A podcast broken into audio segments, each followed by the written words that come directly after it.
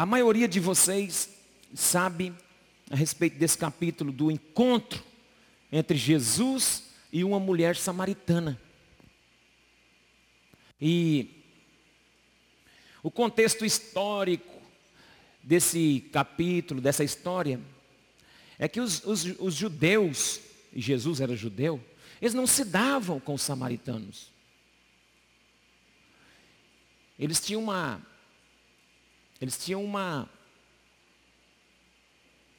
Uma briga terrível. Eles não se davam bem. Ao, ao ponto de tratar, um tratar o outro com adjetivos como cachorro, cão. Para, para um judeu, um samaritano era um cachorro, um cão. Então eles não cruzavam, não compartilhavam. Segundo a história diz que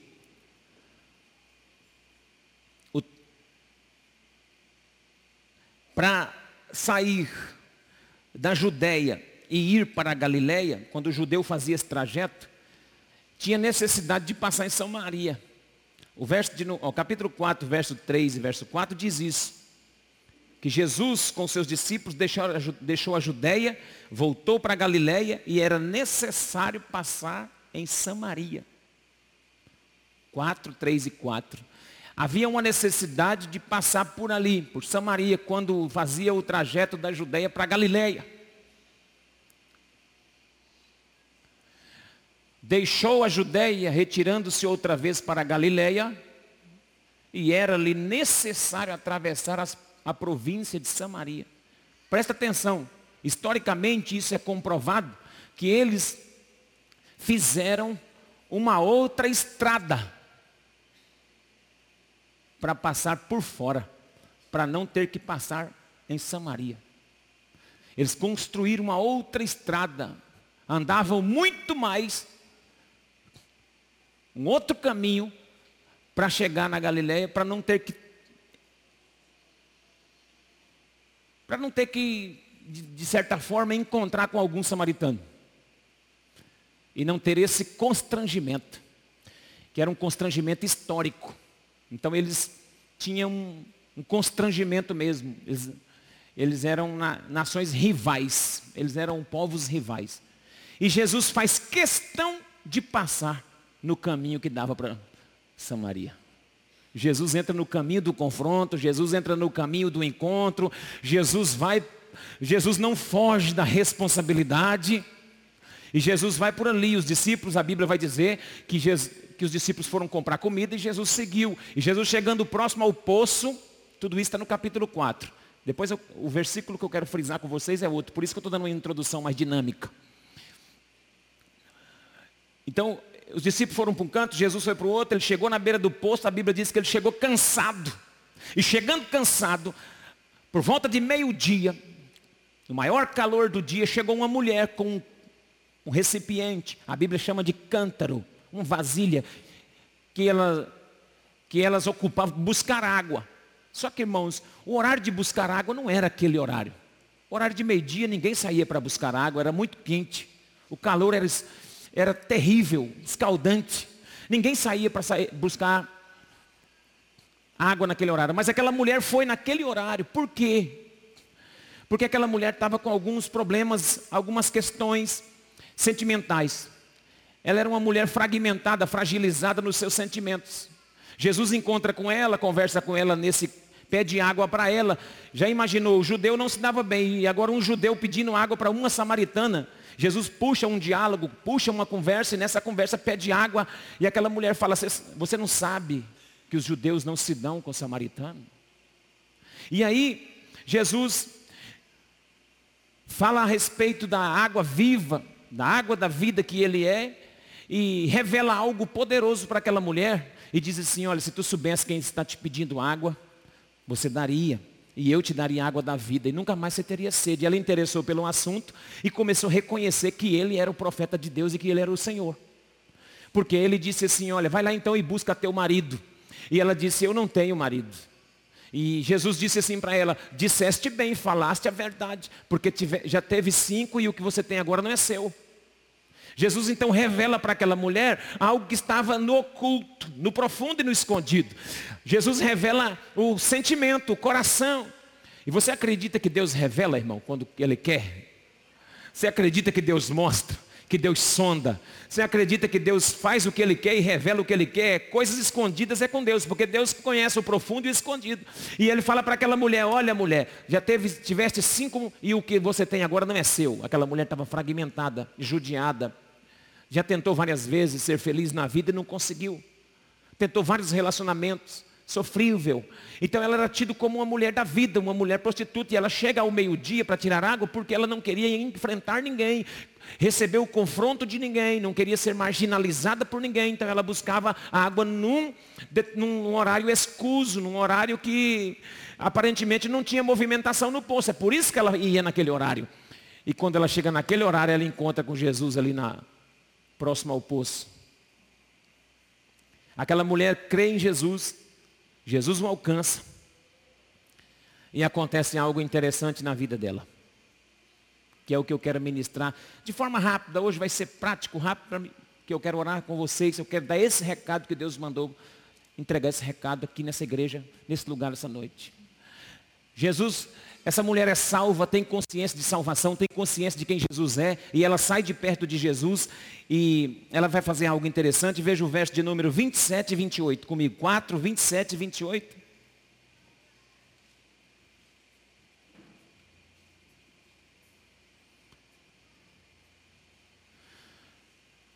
Antes de ler o texto, os discípulos, depois de toda essa conversa, os discípulos estavam buscando comida, chegaram e quando chegaram viram Jesus conversando com aquela mulher. Os discípulos estavam atrás de comida, chegaram, viram Jesus conversando com aquela mulher, e os discípulos ficaram preocupados, falaram assim, olha, será que Jesus não sabe quem é essa mulher? E ficaram cochichando. E eles falam, Jesus, aparece para Jesus, Jesus, nós trouxemos aqui a comida.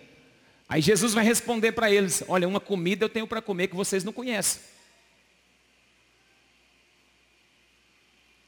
Que é fazer a vontade do meu Pai que está no céu. Então, aí, Jesus então, aquela mulher crê na, naquele profeta, naquele Jesus ali, independente, ela reconhece que pode ser o Messias. E no verso 27 diz: Naquele momento chegaram os discípulos e maravilharam-se de encontrar falando com uma mulher, mas nenhum deles perguntou: "O que queres?" Ou porque elas, ou porque fala com ela. Então eles entraram em dúvida no coração com relação à conversa que Jesus estava tendo com aquela mulher. Eles suspeitaram. A mente carnal é assim, né, irmão? Não vê o propósito. Só vê a malícia. Os discípulos ficaram assim, olhando, religiosos, achando que Jesus não deveria se envolver com aquela mulher.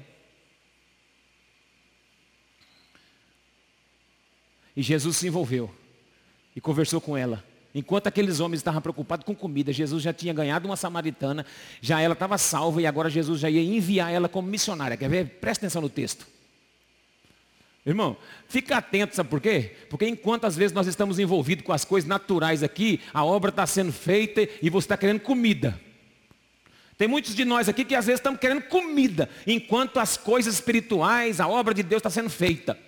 Jesus estava ganhando uma mulher, confrontando as, aquela, aquela barreiras raciais que havia entre judeus e samaritanos, conquistou a alma daquela mulher, já estava prestes a enviar aquela mulher para Samaria para pregar, e o povo está querendo saber de comida.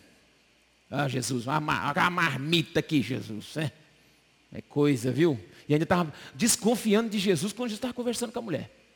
Aí Jesus fala o verso de número 28, é interessante. Então, deixando ela o seu cântaro, foi para a cidade e disse ao povo. Olha, esse versículo me chamou a atenção. Quanto a mulher deixou seu cântaro e foi à cidade e disse àqueles homens: Vinde, vede um homem 29, que me disse tudo o que tenho feito. Porventura seria ele o Cristo? Veja o que aconteceu. Saíram da cidade e foram ter com ele. Enquanto isso, os discípulos lhe rogavam: Mestre, come. Ele, porém, disse: Uma comida tenho para comer, que vós não conheceis. Então os discípulos disseram uns aos outros: Será que alguém lhe trouxe comida? Ó, a cabeça deles. Preocupado com comida. Jesus lhe disse: A minha comida é fazer a vontade daquele que me enviou e realizar a sua obra. Não dizeis ainda há quatro meses para a colheita? Eu vos digo, erguei os, os vossos olhos e vede os campos já estão brancos para a colheita. Agora veja o verso 39. Salta. Muitos dos samaritanos daquela cidade creram nele em virtude do testemunho daquela mulher que anunciara, ele me disse tudo quanto tenho feito.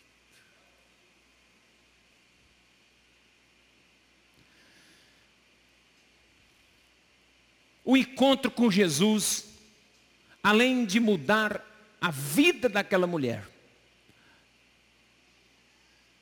fez algo que na minha, na minha ótica, na minha visão, é interessante com aquelas pessoas que já se encontraram com Jesus, que é uma postura que cada um tem que ter. Se você já encontrou com Jesus, provavelmente Jesus já transformou sua vida. Jesus já revelou quem você era, já disse o que você estava fazendo, como ele fez com essa mulher. Mas o que eu faço após a realidade, após a certeza e convicção de que Cristo agora é o meu Senhor, o que eu faço com essa notícia, o que eu faço com essa verdade, o que eu faço com essa realidade? Porque, irmão, ser amigo da igreja, ser amigo do pastor, ser amigo da religião, isso aí muita gente é. O que eu faço? A partir da revelação que tenho de Cristo para mim. Quem é Cristo para você tem que mudar a sua vida. E se muda, qual é a postura que tem que ser adotada? Eu só vou falar de uma, porque eu quero somente simplificar esse texto para isso. A postura que essa mulher tomou foi de pegar o cântaro e colocar de lado.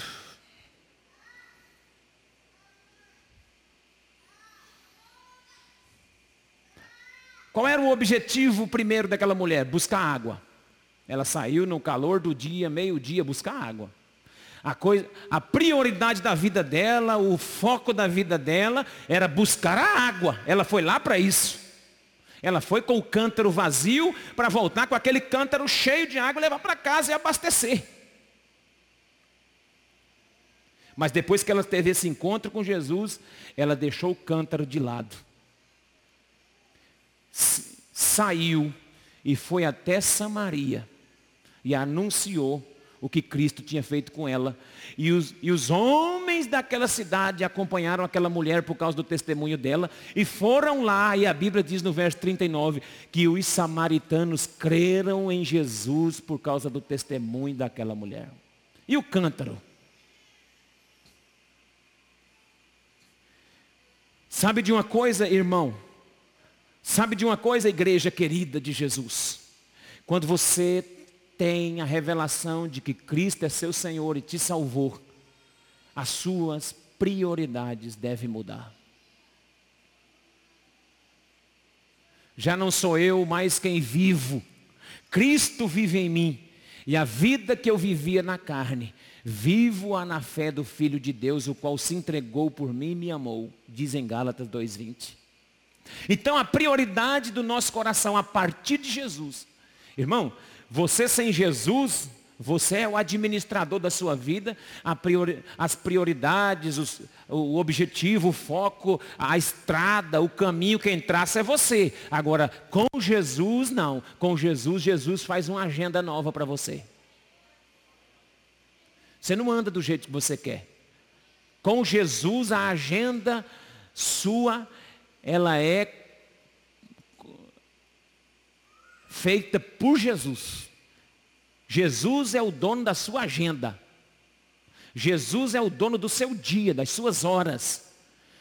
Jesus é o dono da sua estrada. Jesus é o caminho por onde você anda. A partir de Jesus, você não faz o que você quer, não. Eu, eu admiro os crentes de, que têm experiência com Jesus fazendo o que quer na vida. Eu admiro. Eu fico impressionado. Faz o negócio que quer, vai para onde quer. Vive a vida do jeito que quer. Compra, vende o que quer, paga do jeito que quer. Casa com quem quiser. Descasa a hora que quer. Ah, mas, oh, meu Deus do céu. A sua agenda é sua de Deus. Quando você converte, aceita que Cristo é seu Senhor, o seu cântaro, a sua prioridade tem que ficar de lado, deixa de lado e agora, o que é que o Senhor quer que eu faça? Ah, tá, então eu entendi. Vou lá em Samaria, vou pregar para as pessoas. Vi, começou um novo, um novo foco, começou um, um novo trajeto, começou uma história de vida nova, uma história de vida de testemunho. Você andava assim, andava, agora você não anda mais. Você fazia isso, fazia, mas não faço mais. Por quê? Por causa de Jesus. Porque Jesus entrou na minha vida e agora Ele comanda a minha agenda. Ele comanda, ele comanda a minha prioridade, meu propósito. Qual é a sua prioridade, irmão? Tem a música, enquanto eu for a sua prioridade, pode vir o que vier. Podes contar comigo, seja lá para o que for. Mil cairão ao teu lado, dez mil à tua direita. É assim?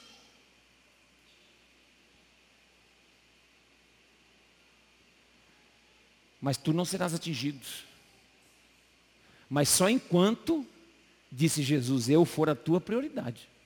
O dia que você deixar, olha para mim aqui, igreja. O dia que você deixar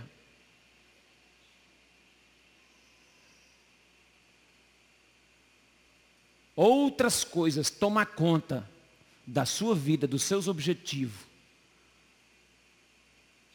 Ou no, no momento em que você coloca coisas, pessoas, tudo como o objetivo principal da sua vida e Jesus como segundo plano, você está em maus lençóis. Quando você deixa a sua família te dominar, quando você deixa o trabalho te dominar, olha, o cântaro era o trabalho da mulher, ela foi lá para fazer o trabalho. Era algo lícito andar com o cântaro na cabeça. Ela podia falar: Olha, veja bem, eu vou pegar esse cântaro que está cheio de água, e eu vou lá para Samaria, e primeiro eu vou abastecer minha casa. E se der tempo, aí eu vou falar para alguns vizinhos lá que eu te conheci, Jesus. E se eles quiserem, eles vêm no culto. Ó, ela podia falar isso, porque esse é o perfil de muitos cristãos. E aí, meu irmão? Ó, pastor, se eu não tiver nada para fazer, eu vou lá, tá? Jesus não é banana que vende na feira para você achar que a hora que você quer, você vai, que você não vai. Não, mas Jesus é o Senhor dos Senhores, é Ele que te salvou. Culto é prioridade. Pregação é prioridade, testemunho é prioridade, oferta é prioridade, célula é prioridade. Você já tem agenda. Depois de Jesus você tem agenda. Mas, pastor, é, é aqui na igreja é. E terça é nas células? É, na célula. Que domingo é aqui? É. Você já tem uma agenda, irmão, traçada. Você já tem uma agenda. Ah, pastor, mas eu tenho que comer, beber e dormir, porque eu tenho que pagar minhas contas. Se eu ficar só dentro de igreja, eu não vou. Não, ninguém, eu, ninguém vai pagar minha conta, não. É, isso, é, isso aí sabe o que é? Isso é uma visão de quem não tem Cristo como prioridade. Porque quem tem Cristo como prioridade organiza seu tempo e Deus prospera ele, ele trabalha afiado. Porque é Cristo quem afia a ferramenta. Agora, quem não coloca Cristo como prioridade, trabalha com ferramenta cega. Você já tentou trabalhar com ferramenta cega?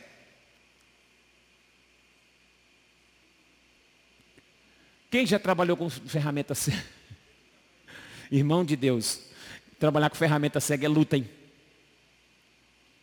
Já pensou cortar uma madeira dura? Qual é a madeira dura? Angico, né? Angico é duro.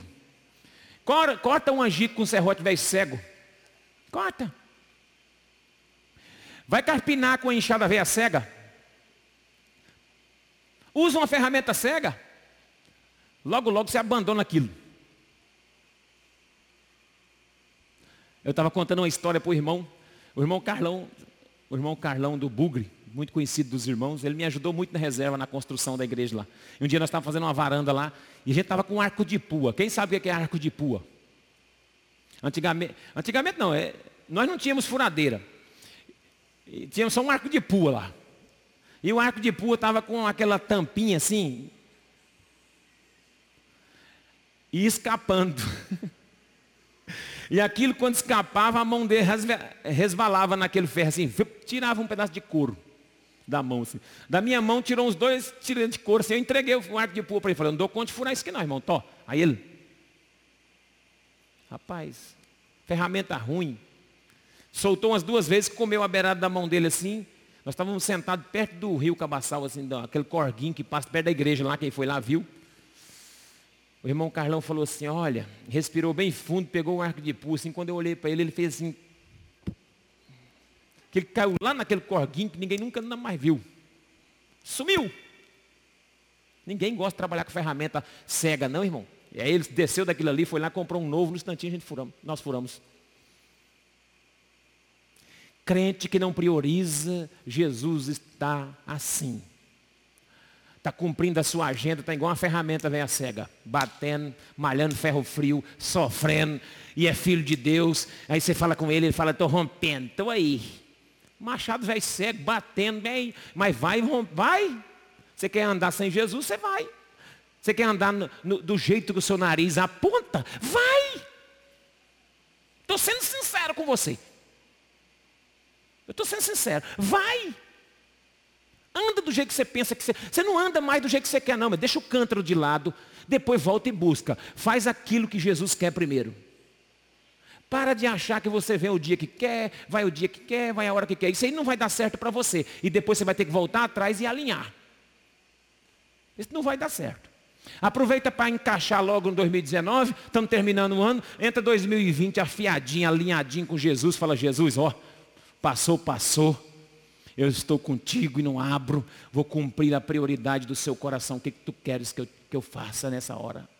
Irmãos, quando nós temos acesso, encontro real com Jesus, a nossa prioridade é Jesus. O cântaro pode ficar de lado. Amém? Vamos ficar de pé, vamos orar?